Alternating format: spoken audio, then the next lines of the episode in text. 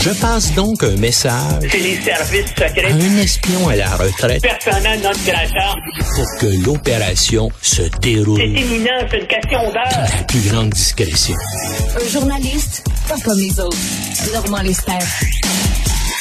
Normand, on va bien sûr parler de ta chronique qu'on peut lire aujourd'hui dans le journal, mais avant, avant bien sûr, euh, Trump reconnu coupable d'agression euh, sexuelle sur une journaliste et ça s'est passé dans une salle d'habillage dans un magasin. Tabois, fallait-tu qu'il ait la bisoune en feu pour aller agresser une femme dans une salle d'habillage?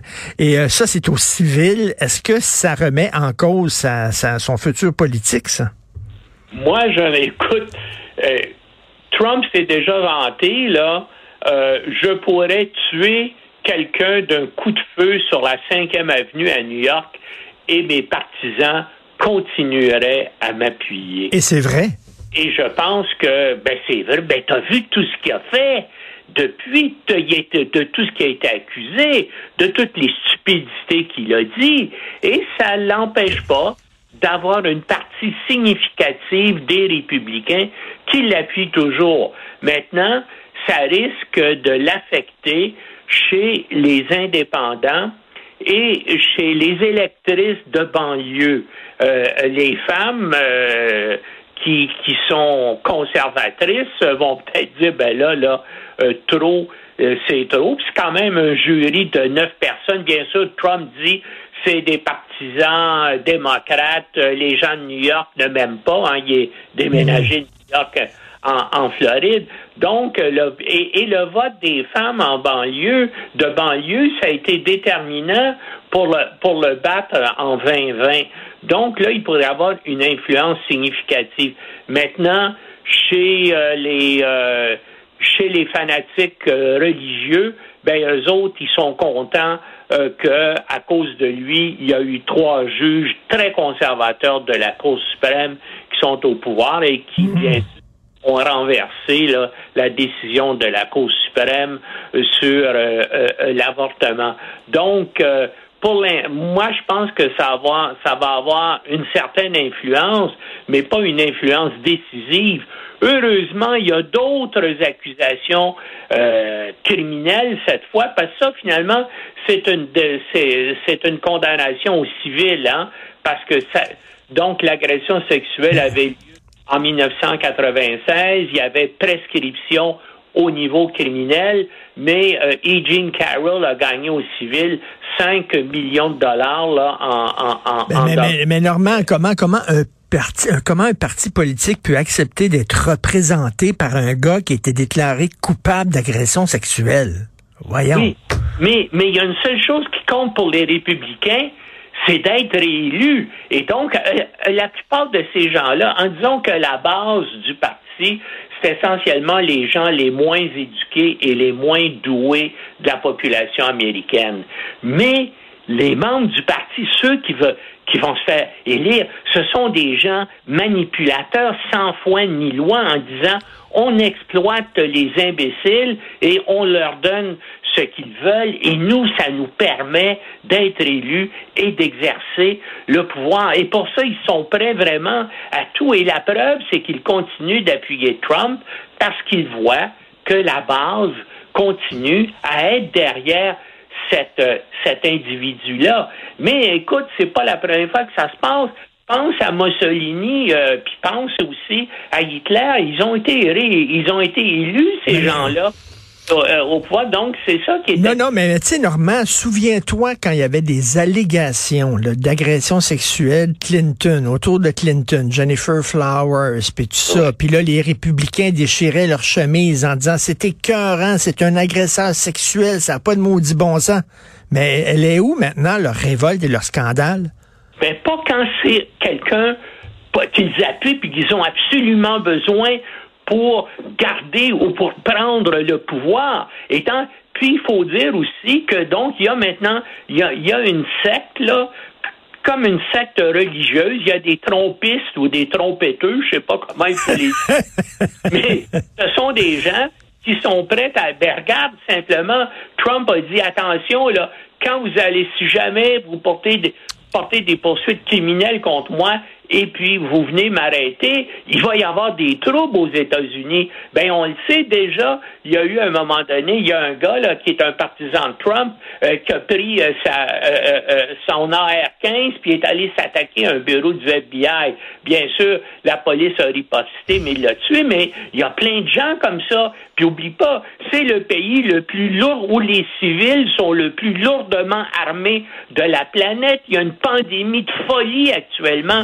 aux États-Unis à cause des armes à feu. Regarde, des meurtres, euh, des meurtres en série, il y en a deux ou trois par semaine maintenant. Et la plupart de ces gens-là, ben, ce sont des partisans de Trump, hein, qui sont, qui sont. On va voir ce qui va se passer parce que c'est inévitable que le procureur spécial qui enquête sur euh, la fuite des documents secrets à Mar-et-Lago et comment Trump a menti et a essayé de les euh, dissimuler. Premièrement, on, ne sait pas encore pourquoi il voulait accumuler ces documents secrets-là, probablement parce qu'il espérait les monnayer, mais il va nécessairement faire faire face à des accusations criminelles dans ce domaine-là. Et là, ça va être au plein, en plein cœur de la campagne électorale. Donc, moi, ce qui me déprime là-dedans, Normand, c'est qu'avec tous les, toutes les, les, les, casseroles qui traînent, tous les boulets qu'il y a au pied, si les démocrates se présentaient avec un jeune, le vigoureux, là, un gars, une fille, là, mais ils le planteraient les doigts dans le nez. Mais moi, ce dont j'ai peur, c'est qu'ils s'en vont là au bat avec Pépère Joe. Tu as parfaitement raison. Moi, ça me fait peur. Mais oui. Ben, tu le vois parler, tu vois bien qu'il est continuellement en train d'hésiter, qu'il cherche ses mots. Euh, euh, tu vois bien que c'est un type euh, qui a passé son, son heure de gloire. C'est pas le gars. Puis quand tu y penses, là, tu sais, pendant quatre ans, est-ce que ce gars-là, dans six ans, va être encore assez lucide pour gouverner? C'est pas du tout le cas. Écoute, c'est, c'est ça qui est hmm. terrible. quand tu regardes, il y a peut-être le gouverneur Newsom de la Californie. Moi, évidemment, et tout le monde a des, euh, a des, euh, tout le monde a des torts et des limites, mais c'est le seul que je vois. Mais à part ça, tu sais, j'en vois pas.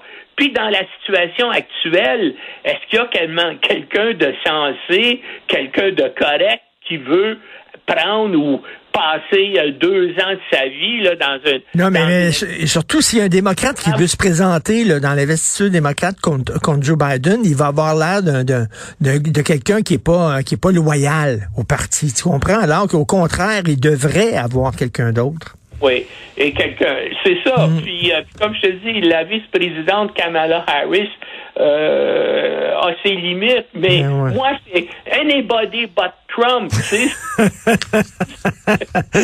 et euh, écoute, tu parles de l'ingérence chinoise et tu dis qu'on était très naïf au Canada. Plusieurs personnes le remarquent, le soulignent. Mais tu dis qu'on devrait s'inspirer de l'exemple de l'Australie. Qu'est-ce qu'ils ont fait, l'Australie?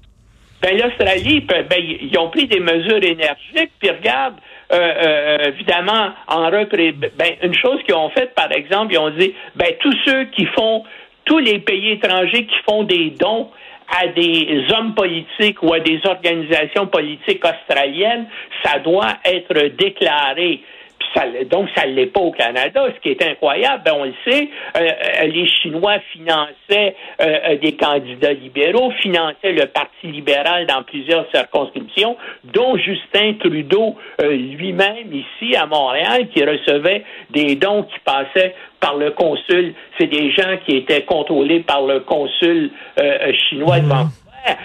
Donc, en, Australie, c'est comme ça. Aussi, en Australie, tous ceux, comme d'ailleurs aux États-Unis, tous ceux qui sont officiellement des lobbyistes pour des gouvernements étrangers doivent s'enregistrer et doivent déclarer quel est leur motif et qu'est-ce qu'ils veulent euh, changer euh, ou comment ils veulent influencer les lois au Canada. Pourquoi? Comment se fait-il? Les, euh, les États-Unis font ça depuis les années 50, bien sûr, pour se, pour se protéger contre l'influence soviétique et maintenant russe. Comment se fait qu'on ne le fait pas au Canada? Tu sais, comment, tu sais, l'attitude de Justin Trudeau vis-à-vis la Chine, c'est, puis Trudeau père aussi, l'attitude des Trudeau vers, vers la Chine, tu sais, c'est vraiment quelque chose de particulier. Puis, comment se fait-il que, moi, je pense que les partis d'opposition devraient renverser le gouvernement Trudeau sur cette affaire-là. Mmh. Mais non, eux autres aussi, ils tergiversent peut-être parce qu'ils euh, ils, ils, sont prêts à se préparer, parce qu'il y a une campagne électorale qui s'en vient à l'automne. Donc, ça serait le moment de le, de le mettre au défi. Mais non, mais c'est tout ce qu'il a fait. Il a nommé un sympathisant chinois, Johnson, l'ancien gouverneur général, pour enquêter sur la Chine. Mmh, mmh, mmh. Vraiment, tout ce qui, ce qui se passe ici avec la Chine, c'est totalement inacceptable. Et, et j'espère que les trois partis d'opposition vont avoir courage de dire non ça prend une enquête parlementaire et il faut que ça se fasse maintenant. Ah oui, tout à fait. Mais tu as vu, les, les, les, gens du service de renseignement disaient que sous Harper, euh, Harper était beaucoup moins naïf envers la Chine. Il prenait ça beaucoup plus au sérieux, les menaces de la Chine, que euh, les libéraux, que ce soit Jean Chrétien ou Justin Trudeau. Puis, regarde dans les services secrets, il y a des gens qui pensent que c'est extrêmement dangereux. Il y a un agent du SCRS là qui a risqué sa carrière et risqué une peine d'emprisonnement pour donner les documents secrets au Globe and Mail qui l'établissent là sans aucun doute euh, raisonnable. Ce gars-là, là, il a, vraiment, c'est un gars qui dit ben là il faut il faut le faire puis il y avait peut-être je l'espère des complicités dans la haute direction du service. En tout cas les documents ont été coulés heureusement parce que tout indique c'est impossible que Trudeau n'ait pas été au courant depuis au moins deux ans que ça se mmh, passe. Mmh. Bien sûr, ils disent, ah, ben, les adjoints ne me l'ont pas dit, euh, tout ça. Mais ils disent qu'il n'y a pas assez de briefing. Hein. Aux États-Unis, il y a un briefing du service de renseignement là, qui rencontre le président des États-Unis tous les jours. On voit ça dans tous les films d'espionnage. Ça va qu'ici au Canada, c'est une fois par semaine. Oui, oui, oui. Non, non, c'est... Non, il faut, il faut, il faut une commission parlementaire sur l'ingérence chinoise et regarder l'ensemble de, des enquêtes et des opérations qui ont eu lieu et des liens entre les services, les briefings des services secrets sur premier ministre. C'est ça. C'est comme si, euh, ben, pourquoi ils nous espionneraient? On n'est pas une grande puissance au Canada? Ben oui, on est une grande puissance, puis il va falloir se comporter comme une grande puissance. Ben oui, on fait de la recherche. Ils nous volent des secrets dans le domaine ben de l'aéronautique, dans le Écoute, regarde, c'est bizarre. Tu sais, on a un grand centre de recherche à Winnipeg sur les sur la guerre bactériologique.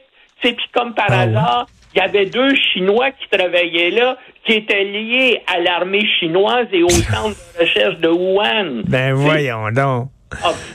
Ah, c'est vraiment naïf, ça. Merci beaucoup, Normand. On peut te lire dans le journal aujourd'hui sur l'exemple australien. Merci, bonne journée. Salut.